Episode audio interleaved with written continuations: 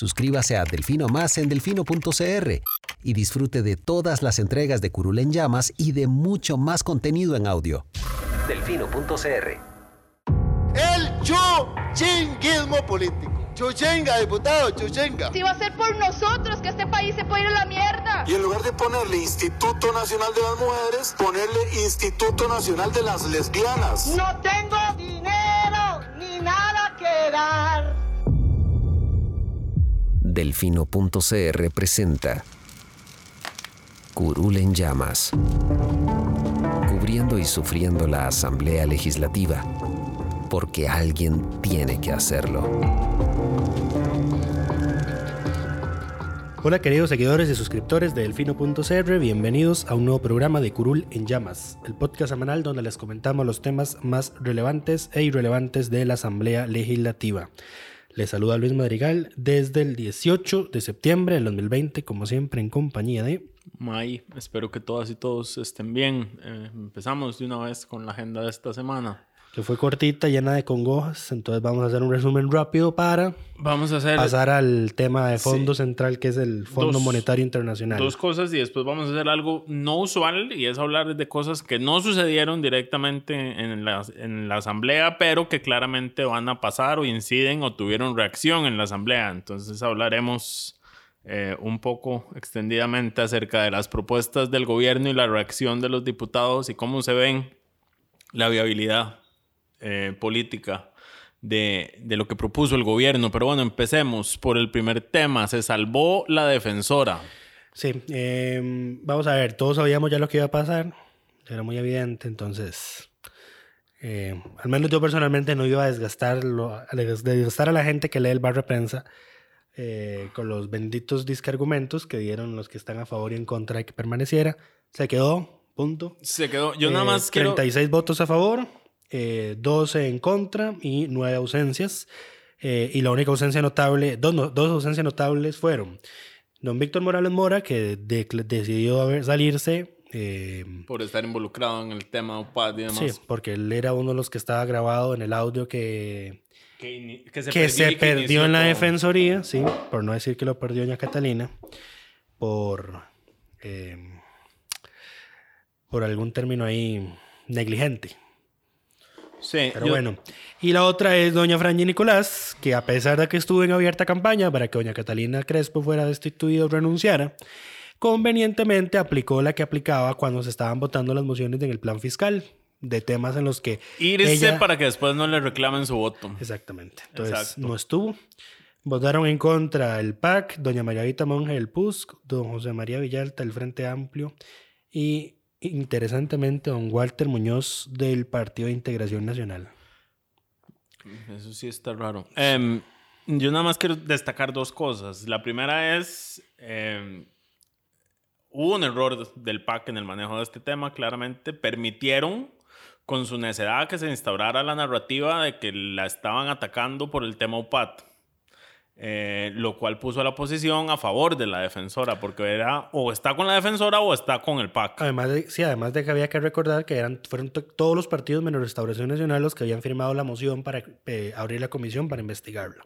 Sí, pero es que ellos se pusieron necios detrás del tema, e insistiendo, insistiendo y jodiendo, y al final se convirtió en un tema eh, Catalina contra el PAC, y claramente el PAC con su minoría en el plenario iba a salir perdiendo. Y doña María Vita Monge dijo algo muy, reveló algo muy interesante y es que supuestamente eh, varias fracciones se volcaron a favor de ella porque supuestamente creían que si la destituían se iba a anular prueba del caso Pato, lo que es una estupidez porque no tenía nada que ver una cosa con la otra. Pero eso fue lo que doña, María Vita eh, reveló y luego tuvo que salir doña Silvia Hernández en el plenario a recordar a los diputados que son comisiones completamente distintas y que no tenía que ver ninguna cosa con la otra. Pero bueno, no sería nada raro, bueno. sí, porque esa fue la narrativa que se instauró. Catalina Esa, versus esa fue la narrativa que censura. Además, ella lo hizo muy bien en instaurar. Esto empezó desde el caso PAT. Y el ataque viene desde el PAC. Y lo cual hay que hacer memoria histórica. El PAC, antes de la elección de Catalina, dijo que no iba a votar por Catalina. O sea, este es un clavo viejo. Sí. Y por necios, sigue la defensora.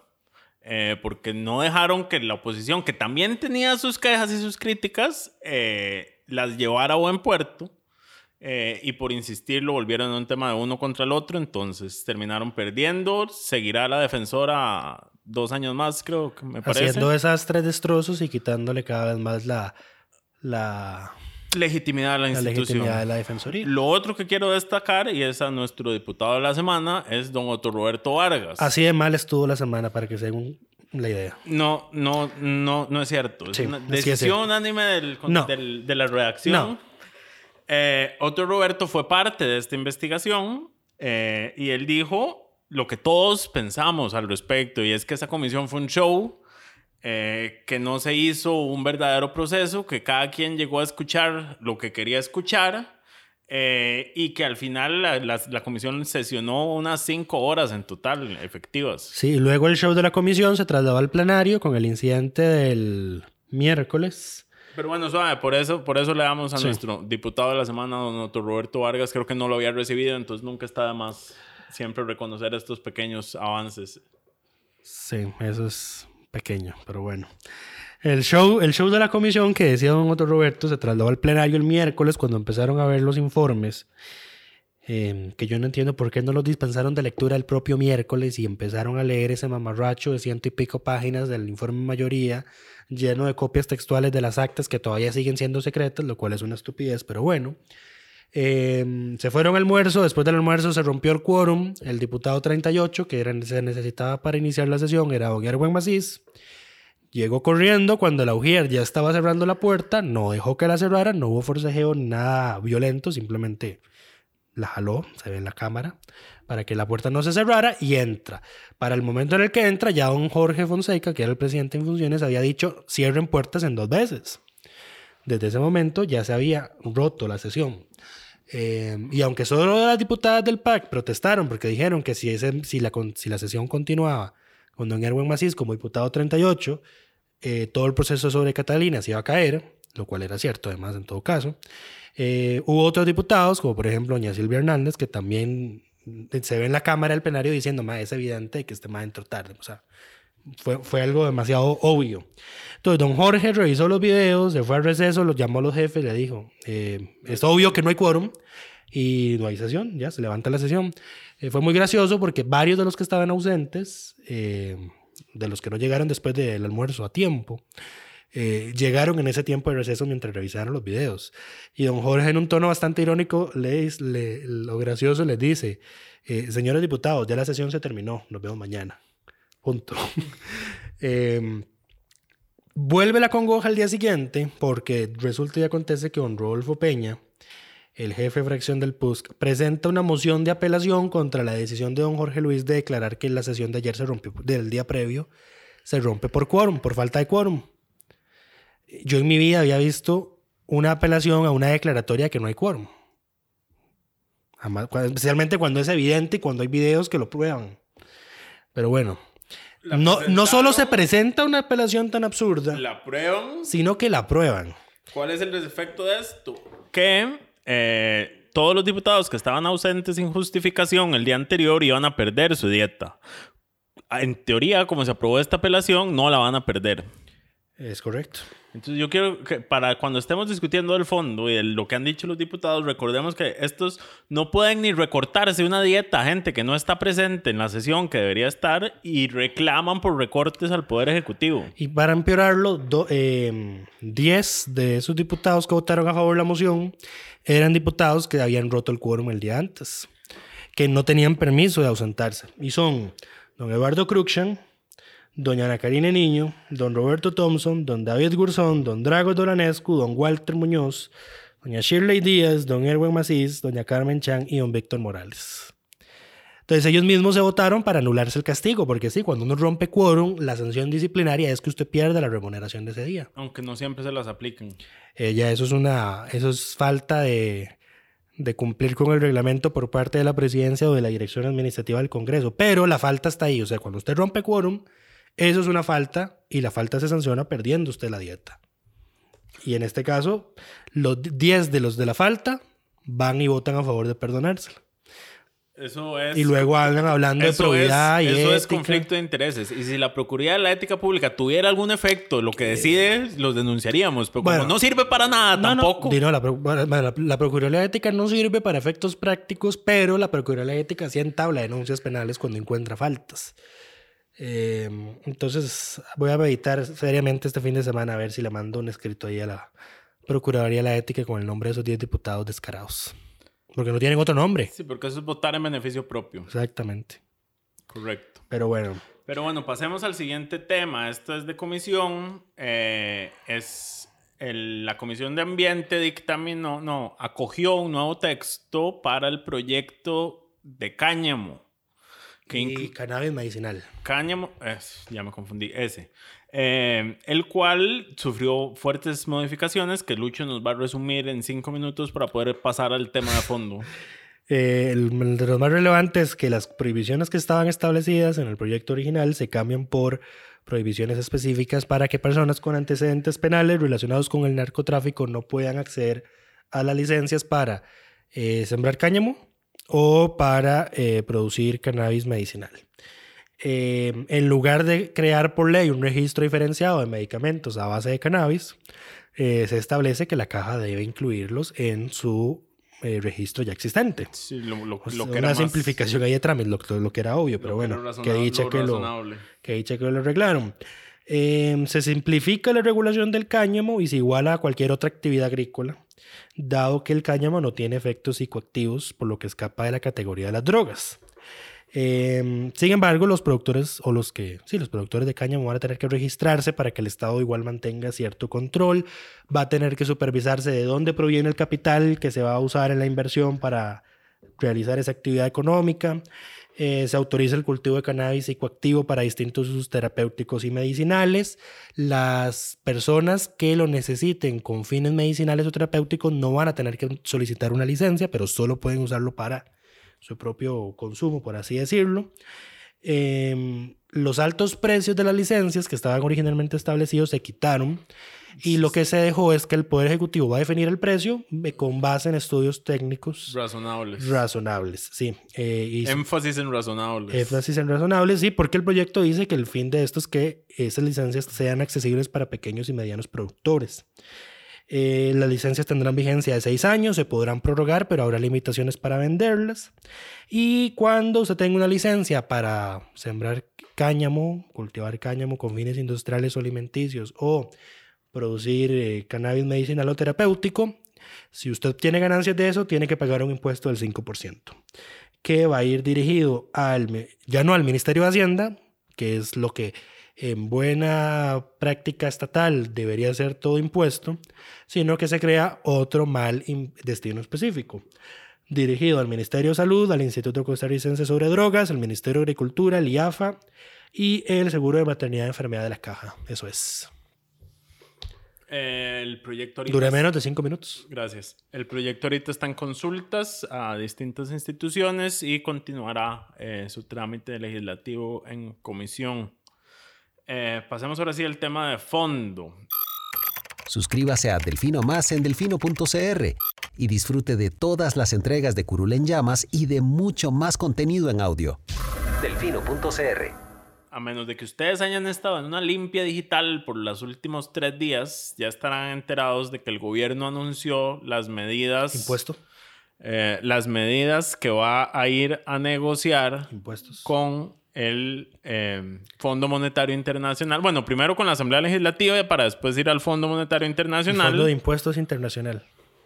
Exacto, correcto. Eh, mi primer mensaje número uno es, en, en medio de todos los errores del gobierno, que nunca faltan, una vez más se filtró la información.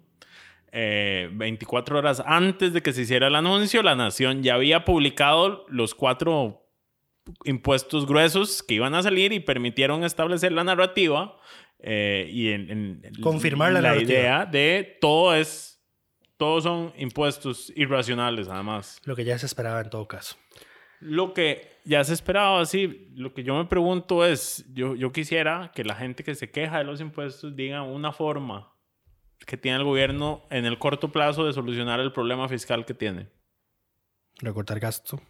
¿A dónde vas a recortar gasto? Tiene que ser, el Estado tiene que hacer una reestructuración. O sea, esto va a sonar demasiado neoliberal y toda la vara, pero o sea, hasta el tamaño del Estado en este país Eh, es bien. inmanejable.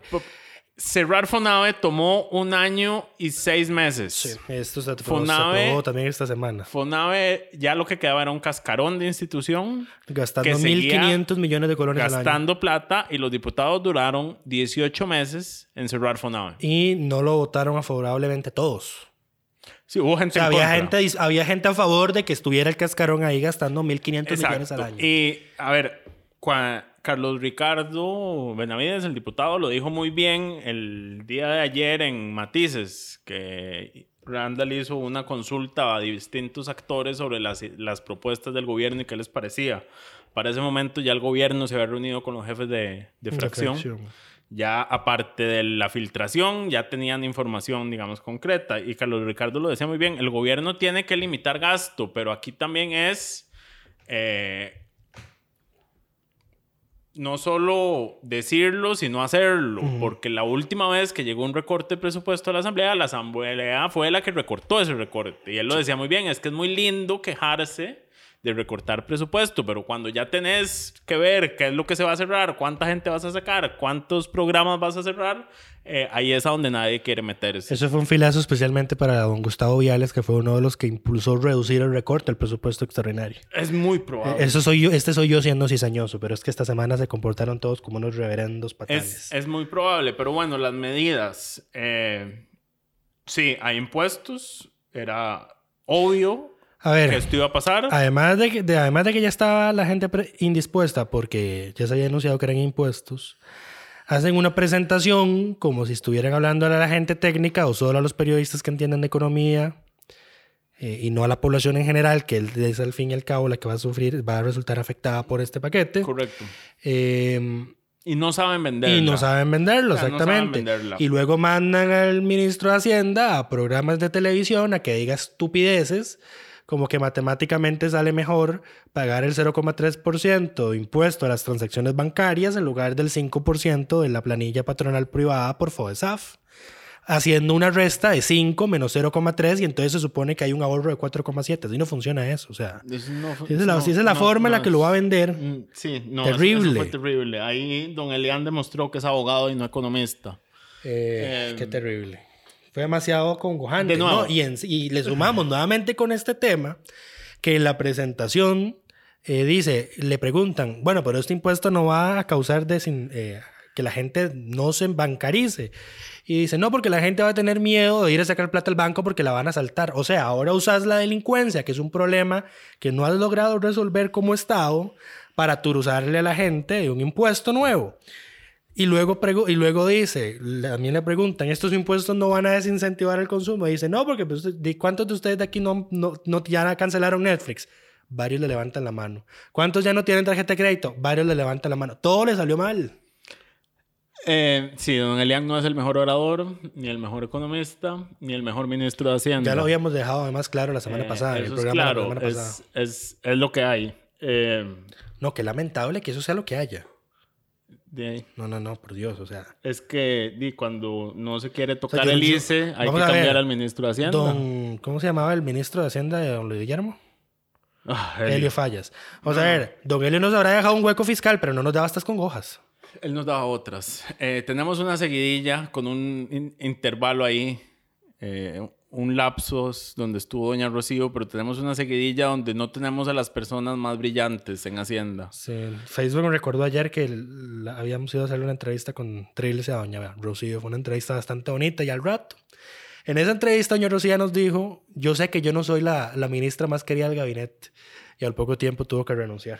Qué pecado. Correcto, pero, Pero bueno. bueno, volvamos al em, tema del fondo. Volviendo al tema, es lo que hay. O sea, es lo que hay. Es lo, es lo que nos quedó, el- eh, don Elian. El gobierno debería aprender, no debería mandarlo a hacer estas explicaciones. Don Elian no es doña Rocío para echarse estos pleitos y salir bien librado. Lo peor es que el que mejor lo explica, el, mejor, el que mejor explica el plan es Rodrigo Cubero. Rodrigo Cubero es el que... el- es un problema porque Rodrigo Cubero en teoría debería ser neutral porque Exacto. está en el Banco Central, no es parte del gobierno propiamente hablando. Después de, después de Rodrigo Cubero, el próximo presidente del Banco Central no va a poder hacer lo que él está haciendo. Eh, Por la, por la reforma que se hizo en tema de OCTE. uno esperaría que el, el- el presidente del Banco Central no tenga que hacer lo que está haciendo don Rodrigo Cubero, pero él está tocando llenar el vacío que deja Elian. Esto es evidente. Elian. No le gusta que le digan Elian. Ay, Jesús, ya se va a enojar. Sí. Así sí- como, mis- así como vos no te, así como a vos no te gusta que te digan Sebas, a él no le gusta que le digan Pero yo, Elian. pero yo dejo ir cuando alguien me dice May. Porque yo entiendo que la gente puede, puede sí. confundirse. May, la May. pronunciación leída no es clara. Mis disculpas del caso, bueno. señor ministro. En todo caso, no hemos podido más que quejarnos y no hemos hablado ni una sola de las propuestas. Es que di, eso es solo lo que- lo que deja quejas. ¿Qué es lo que se propone? Bueno, ya Lucho lo adelantó. El impuesto que más bulla ha generado es el de las transacciones bancarias. Porque es sumamente abusivo. No es sumamente... O sea, Es a mí que- realmente no me parece sumamente abusivo. Vamos a ver. Si he de ser completamente sincero. Es que, es que esta- esto, es, esto es un tema de cómo lo percibes como ciudadano. Tenés al presidente garantizándote de que no te va a subir el IVA del 13% actual y las tarifas diferenciadas menores que existen. Eh, pero por un lado, les metes un impuesto de transacción bancaria durante cuatro años que Claro. su propio ministro dice, esto es lo que con este impuesto recaudamos lo mismo que subiendo el IVA al 20%. De nuevo, Don Elian no es el mejor dando ejemplos. O sea, Eh, ¿en qué mundo decir eso le va a hacer gracia a la gente? Lo que la gente no está viendo es que este impuesto es más progresivo que el IVA. Porque, eh, por supuesto que es más progresivo que el IVA, porque vos pagás en relación a la- al nivel de transacción que tenés. Si vos sos una, una persona que gana medio millón de colones, de esas transacciones te toca a vos pagar 1.500. Si vos sos una empresa que gastas 500 millones, te va a tocar... ¿Cuánto es? No sé, vos sos el experto en Exacto, matemáticas. Me, me fui. Te Son fuiste. tres, seis ceros más. Bueno, el punto es que le va a tocar mucho más. Aquí quedé como Don Elian. A ver, Quedé como Don sí, Elian haciendo pero, pero- explicaciones. pero vamos a ver. Ya le digo, déjeme sacar el Excel. El tema es, la gente tiene y las empresas tienen plata en estos momentos para estar pagando más impuestos. Yo lo creo. Ese es un problema real, el cual yo entiendo, pero ¿cuál es la salida? O sea, el gobierno además, necesita financiación. Espérate, espérate, y además, o sea, es que anu- anuncia, anuncian el impuesto este a las transacciones bancarias y no anuncian excepciones. Entonces, por ejemplo, usas Simpe móvil, cada vez que lo uses va el impuesto. Te depositan el salario, va el impuesto. Retiras el salario en un cajero, va el impuesto. Pagas la luz, pagas el agua, pagas el Por cable. supuesto, Pa- pero por ¿por cada qué? cosa que uses la tarjeta, va el impuesto. ¿Por qué es más progresivo? Porque, por ejemplo, al empleado, vos recibís el salario, te toca una vez ahí. El, el- el patrono que paga 20 salarios lo tiene que pagar 20 veces. Por eso es que es progresivo, porque usted, entre más nivel de gasto tenga usted, mayor aportación da. El tema es que la gente no tiene, en este, en este, este momento la gente y las empresas no tienen plata para estar pagando más impuestos. En eso, nadie tiene plata. Por algo estamos en una crisis. El problema no es que no tengan ahorita. El problema es que hay otros que no tienen del todo nada en este momento. Ajá. O sea, y no hay, o sea, Sí, esa gente no va a tributar además. esa gente no va a tributar. Y además lo que se va a recaudar Bueno, por no nuevos en impuestos. Espérate, esa gente no está tributando porque no tiene ingresos o no tiene ganancias o no tiene utilidades. Y además lo que se va a recaudar por los nuevos impuestos de la gente, de la poca gente y las pocas empresas que seguramente sí van a poder pagar más, esa gente no va a recibir esa plata. Esa plata va a ir a pagar deuda. Porque el Sí, propio ministro yo- lo dice, o sea, yo- el, el impuesto a las transacciones nos va a dejar 10 de, no, sí, 10 puntos del PIB en los cuatro años que va a estar vigente y eso es para bajar la deuda, para bajar el nivel de deuda, la, la relación deuda-PIB. Esto no va para que la gente que no tiene en este momento plata pueda tener una fuente de ingresos. Em, el ejemplo que quería dar con el tema del gasto, si usted es una persona que gasta mensualmente medio millón, el impuesto le va a generar un, un gasto adicional de 1.500 colones.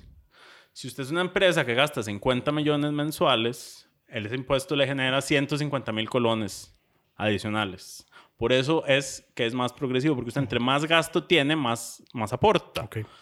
Eh, ahora, a lo que iba es, porque yo vi en, en este programa Matices, alguno de los diputados que participó, creo que fue el, el innombrable Jonathan Prendas, eh, dijo, es que el gobierno no ha dicho en qué va a gastar esa plata. Y yo es como, ¿no te das cuenta que el presupuesto se financia con deuda? Si es que, que la mitad de todo el presupuesto tiene que salir de deuda. eh, el gobierno qué va a hacer? Financiar la deuda que tiene. O sea, es que no se puede dejar de pagar. Sí. Es todo un tema. Pero bueno, ese es el primer impuesto más impopular de los anunciados. Ese es el más impopular de todos, el lo cual... segundo, pero que no ha tenido tanto berrinche, porque yo creo que la gente no lo ha interiorizado todavía, es la triplicación del impuesto al- sobre los bienes sobre los inmuebles. inmuebles. Sí, claro, no, En y este porque momento mucha gente no tiene bienes inmuebles. Eh, vamos a ver. En este momento es 0,25 y creo que los exonerados están por debajo de los 20 millones de colones. Entonces, en ese, de ese monto en adelante, usted paga el 0,25. Exacto. En realidad, el 20 millón inicial nunca se paga. Ok. O sea, de ahí 20 está. para arriba pagas Sobre el exceso. sobre el exceso. exacto. Ok. Eh, pues el gobierno quiere aumentarlo a 0,75, si no mal recuerdo. Sí, quiere triplicarlo. Sí. 0.75 para que 0,5 pase directamente al gobierno Ahí central. está. Y eh, las municipalidades dejan el 0, Eso el no otro se 0, toca. eso no es- se toca, es como- exactamente. Como, ha estado. Eh, eso no hizo mucha bulla hasta que alguien lo puso en, así en el papel. Se está triplicando el impuesto actual. Se está triplicando, sí. Entonces, esto triplica la- el, el infe- el efecto colateral que esto tiene. Por ejemplo, para la gente que alquila, es muy significativo. Eh, ve, ese- por eso es que es el segundo más impopular, pero todavía no se ha discutido muy bien todas las implicaciones que trae. Yo creo que es el menos comprendido de todos. Eh, y yo creo que ese- y es, podría decirse que es el que más va a afectar a la gente. Es el menos comprendido de todos, principalmente porque además en- ahí hay todo un tema y es la no revaloración constante de las propiedades. La gente no, o sea, no hay ajustes en los precios de las propiedades constantemente como para que usted pueda decir, bueno, pero es que eso está por debajo de la inflación, lo que lo vas a subir, entonces O sea, compensa. hay gente como los diputados que tienen sus propiedades valoradas en mil colones. Exacto, que entonces a esos tampoco les va a afectar. Eh, porque el- el la valoración es, es despreciable. Sí, pero nuevamente, y, y además, además me pareció sorprendente que el monto que esperan recaudar por eso es solo dos puntos del PIB. O sea, que lo com- cuando lo comparas con el impuesto a las transacciones, Es 10 versus 2, Menos, digamos, lo que menos es- sí, menos de 2, había dicho Rodrigo. la Nación sacó los cálculos y dice que lo que se recaudaría por esto serían 817 mil millones de colones. Sí, es menos de 2 puntos del PIB. Sí, no es, no es tanto. El resto, el resto para cerrar el 2 Ahora, son otros esto es impuestos. para ese plazo, me parece. O sea, anualmente es menos. No es, esto no es solo un año, o sea, eso es para el plazo de tiempo que estaría en vigencia. Ese es un impuesto también temporal. Sí. Yo estoy seguro que no lo concibieron así, pero bueno. Eh, ese es el segundo más impopular. ¿Cuál es el tercero? El otro es, por supuesto, el aumento de renta. Ahora, esto incomoda a otra gente. Eh, y aquí era lo que yo le mencionaba a Diego ayer. Es todo el mundo quedó insatisfecho con la propuesta, lo cual significa que todo el mundo está siendo tocado. Si hubiera un solo grupo que dijera, yo estoy de acuerdo con lo que está diciendo el gobierno, significa que a ellos no les fue mal. Pero cuando todos se quejan es porque realmente todos están saliendo eh, tocados de alguna forma. Eh, Esto es, en teoría, digamos, lo más eh, sano que se podría hacer. El problema es que también es lo menos viable políticamente en la Asamblea. Estoy teniendo un déjà vu sobre lo que pasó con el plan fiscal de 2018 y la Asamblea Legislativa. Sí, porque ahí la Asamblea empieza Todos a se sacar quejaban gente. al inicio y empezaron a sacar gente y empezaron a hacer exoneraciones, etcétera, etcétera. Y muy bonito ahora don Eduardo Cruxan sacando un video diciendo yo no le veo viabilidad a esto que presentó el Ejecutivo, deberíamos eliminar las exoneraciones que se metieron en el plan fiscal de ahí, hombre, usted fue uno de los que las impulsó. Exacto, y eso es, y de nuevo, volvemos al mismo punto. Los diputados salen a decir, el gobierno, el Estado debe reducirse, el gobierno debe ser... Los únicos que cierran instituciones son ellos. Y aunque el gobierno no quiera. Exacto. Eh, pero es que ahí es donde Carlos Ricardo tiene razón y es, no es lo mismo eh, verla venir que bailar con Lo que ella. ellos no quieren es cargar el costo político, lo que en todo caso no sé por qué les preocupa, porque este país es cívicamente demasiado idiota. Y, Siempre- para- y la gente siempre le echa la culpa al Ejecutivo de lo que hace la Asamblea. Exacto. La- estos 10 descarados se robaron la dieta del miércoles y estaba la gente en los comentarios de la nota que hicimos diciendo culpa del gobierno PAC. O sea, por, Dios- por el amor a Dios, mae. O sea, más bien no hacen más estupideces porque, porque de verdad. porque no se Pero podrían hacerlas. Porque no se ponen de acuerdo. Em, pero bueno, que está... Ah, bueno, sí, el salario de la propiedad. De hecho, Villalta tiene una propuesta en su... Yo ahora vi muy interesado viendo un video de Villalta Un- y un me video de dijiste Villalta. que las propuestas de Villalta son, están metidas en Las este propuestas de proyecto. Villalta están metidas. Y esto es lo otro. El gobierno no... yo creo que como toca a todo el mundo, no lo quiso vender de la mejor forma. Eh, porque la propuesta del gobierno es que vas a aumentar, y aquí hay que hacer la distinción a los oyentes por cualquier cosa, puntos porcentuales y porcentaje. Eh, va a aumentar 6, puntos porcentuales. Esto significa va a pasar de 30 a 36, eh, lo que paga de renta las empresas más grandes del país, que son las que tienen ganancias brutas por encima de 109 millones, me parece. Eh, ese, ese aumento de 6 puntos porcentuales implica aumentarles el impuesto de renta en, un, en una sexta parte, o sea, en un 12%. Eh, vos sos el experto en matemáticas.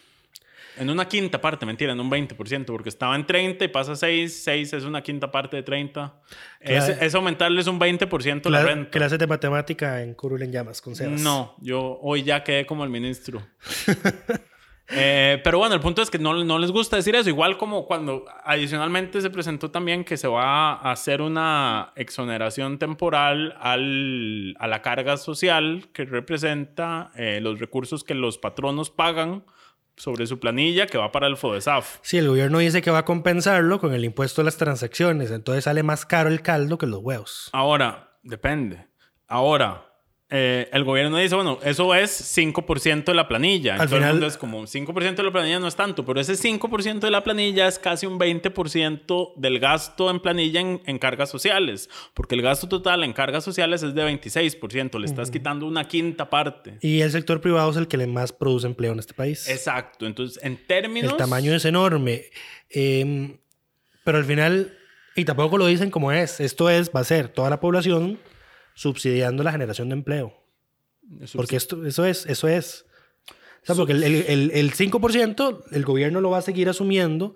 Subsidiando eh, FODESAF. Subsidiando FODESAF con la plata del impuesto a las transacciones bancarias. ¿Y quiénes van a pagar eso? Todos. O sea, todos vamos a subsidiar la generación de empleo. Claro, pero ¿en qué relación va a pagar cada uno? Cada uno paga en relación a su gasto.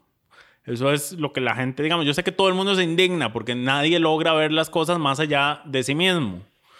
Eh, y todo el mundo es... Eh,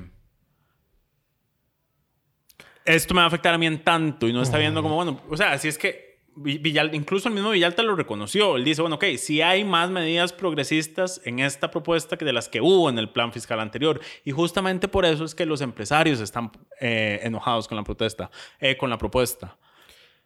Sí, porque esto le cayó encima al final eh, y más ahora, con todas las exoneraciones de impuestos que se han hecho para los sectores, eh, el plan fiscal cayó en, eh, cayó en los hombros de la gente común y corriente. Sí. Claro, porque no era un plan verdaderamente progresista. Eso siempre lo supimos, pero era lo que era viable en ese momento. Lo arruinaron en la asamblea y todos lo sabemos. Exacto, porque también, además, el gobierno dice, ok, además vamos a quitar exoneraciones, que todo el mundo ha pedido quitar exoneraciones. Se va... El proyecto de quitar exoneraciones lleva ahí también años y no sale. De la asamblea. No sale. Exacto. Eh, porque ¿qué se va a hacer? Bueno, las, las cooperativas que califiquen como grandes empresarias. Que son 10. Grandes empresarios territoriales son 20, dijo el, ministro. Pero le entendí que eran eh, solo como 10 las que iban a tributar. Yo entendí que eran como 20. Puede ser que sean 10. Era el número que se había manejado la vez pasada. Eh, pero bueno, esas pasarían a, a pagar renta como sobre sus excedentes, como cualquier otra empresa de ese tamaño. Sí. Em, También Caja de Ande, la Sociedad de Seguros de Vida del Magisterio Nacional y Sutel, que, eh, que al parecer estaba exonerada. Que al parecer, por algún motivo que aún no sabemos, Sutel está exonerada de pagar el impuesto sobre la renta. También los premios sobre la, eh, lotería. Nacional y... Pero... pero pero, pero no es toda la lotería. Es sobre el... Porque obviamente si, si tasas toda la lotería, informalidad y lotería negra al 100%. Eh, no, es aquellos premios por encima de medio salario base. Que, son, como 220 y pico mil. Sí. sí, O sea, premios ya relativamente Si usted juega chances y juega como una persona decente, no alguien que le mete 5 mil colones a un número, no le va a afectar. Em, lo otro, em, la exoneración al salario escolar que de nuevo, digamos, los diputados se quejan de que no hay recorte de gastos. Últimamente, los impuestos, ponerle impuesto de renta al salario escolar y ponerle, eh, aumentarle las tasas a los salarios altos, al final de cuentas es un recorte de gastos, porque es una plata que el Estado paga, pero al sector público se la, la, recupera, digamos, rápidamente. Entonces, em, no es un recorte de gasto, pero es un rec- recorte de la erogación que hace el gobierno porque es plata que le regresa rápidamente. Eh, porque él, él mismo la retiene a la hora de pagar eh, la planilla. Pero bueno, ¿qué más? Eh, ¿Qué otras cosas? Bueno, se anunció el, el tema de movilidad laboral, que Pasamos a, claramente pasamos a medidas de recorte de gastos. las medidas de recorte de gastos en realidad no son tantas las que se proponen, pero hay que recordar que ya es la implementación de la regla fiscal anterior que va a afectar fuertemente el recorte de gastos.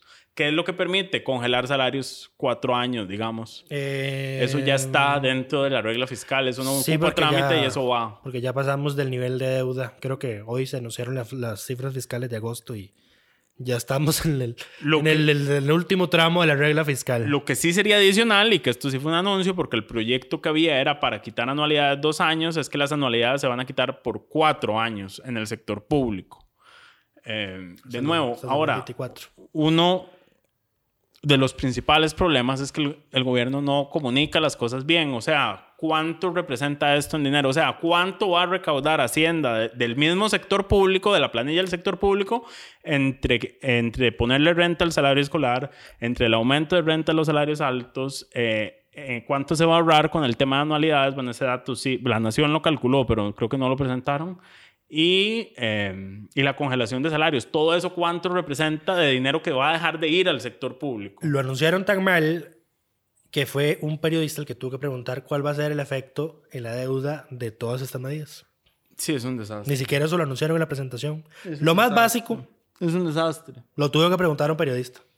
Bueno, para eso estamos, ¿no? Sí, pero, no, pero vamos a ver. No, no, es que- Uno espera más, uno espera más. Vamos a ver, se supone que Yo ya no espero nada, deberíamos estar para estar haciendo preguntas profundas, no las preguntas básicas que ellos deberían responder porque saben que uno las va a hacer. Ajá. Correcto. Pero como son tan incompetentes. Em, sí. Bueno, además se mantuvo el tema de la venta de VIX y Fanal, que es lo único que está dispuesto a vender el- esta administración, por lo menos, y algunos terrenos ociosos. Que no dijeron cuáles, ni de cuáles instituciones, ni cuánta plata van a generar. Exacto. Em, al final de cuentas... Otra, algo sí relevante fue lo de el nombramiento del comisionado para la renegociación de alquileres. Bueno, es que Eh, también esa sería una medida significativa si logra algo. Sí, eh, y si no logra nada, dijo don Elian, don Elian, eh, que aquellos arrendantes que se nieguen a renegociar los contratos con el Estado, se les va a rescindir si el contrato lo permite.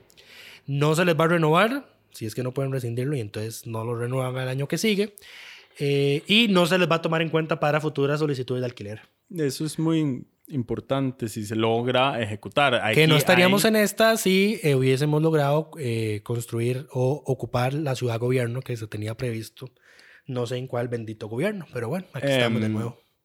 Sí, y aquí, a ver, todos sabemos que hay unas cuatro familias con propiedades, principalmente en San José, edificios grandes, que son los que se benefician de todos estos alquileres. Familia Marín Raventos. Esa es una de las cuatro, no recuerdo las cuatro en este momento. Yo sé que hay un reportaje que se hizo hace un par Esa es de la que años. todo el mundo sabe, la que todo el mundo Esa y es todo la el que mundo todo el mundo reconoce porque hay un edificio que se llama Raventós donde está el MEP. Sí. Eh, entonces es difícil perderle la vista. Eh, nota nota que a los empresarios, búsquense nombres más originales para sus edificios. Sí, para que pasen desapercibidos, si es que eso quieren. Me parece también que esa gente había comprado el edificio del antiguo Bancrédito en San José, Eso es posible. que, No, que es muy lamentable porque ese edificio perfectamente pudo haberlo ocupado algún ministerio o alguna institución para que dejara de pagar alquiler, pero de- bueno. es que es- ese es el tema. Pero bueno, em, ¿cuál es la viabilidad de esto en el Congreso? Eh, por la forma en que Nula. se presentó eh, y la forma en que el gobierno no lo ha negociado es, es, es nula. Eh, esto va a tener que ir básicamente de cero a la Asamblea a ver qué es lo políticamente viable. De nuevo, ya múltiples fracciones se salieron a decir... eh, no vamos a aprobar nuevos impuestos, lo cual tampoco es eh, viable. O sea, es que el, hueco en el que nos tiene la crisis, nos recordaba ayer el ministro de Hacienda, fue un billón de colones lo que dejó de percibir Hacienda como resultado directo de la crisis. Eh, en una situación económica que ya de por sí era eh, pegada con curitas. Eh, no hay forma en que esto se solucione solo por la vía de recorte de gasto. Eh, y el que cajita blanca para que el que crea que eso es posible. El tema es que es insuficiente. Vamos a ver. Mm, Estamos nuevamente. A ver, ya está el famoso tuit de Don Carlos diciendo que no se iban a presentar nuevos impuestos cuando se aprobó el plan fiscal de 2018. Es cierto, cayó la pandemia y cualquiera que saque relucir ese tuit es un malintencionado. Eh, y no sabe dónde está busque- parado. Sí, exactamente. O sea, por favor, haga un hueco y se entierra. Eh, pero lo, menos, lo, lo cierto es que no, no tenemos aún ni dos años del último ajuste fiscal y ya venimos con otro más fuerte todavía.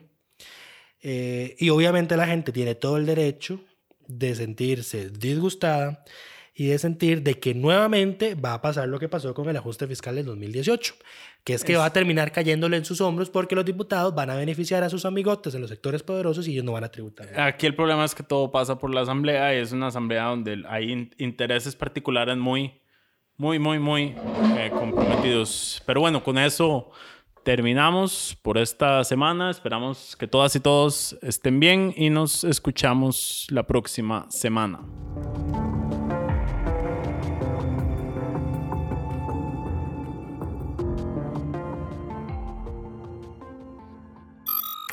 Suscríbase a Delfino Más en delfino.cr y disfrute de todas las entregas de Curul en Llamas y de mucho más contenido en audio. Delfino.cr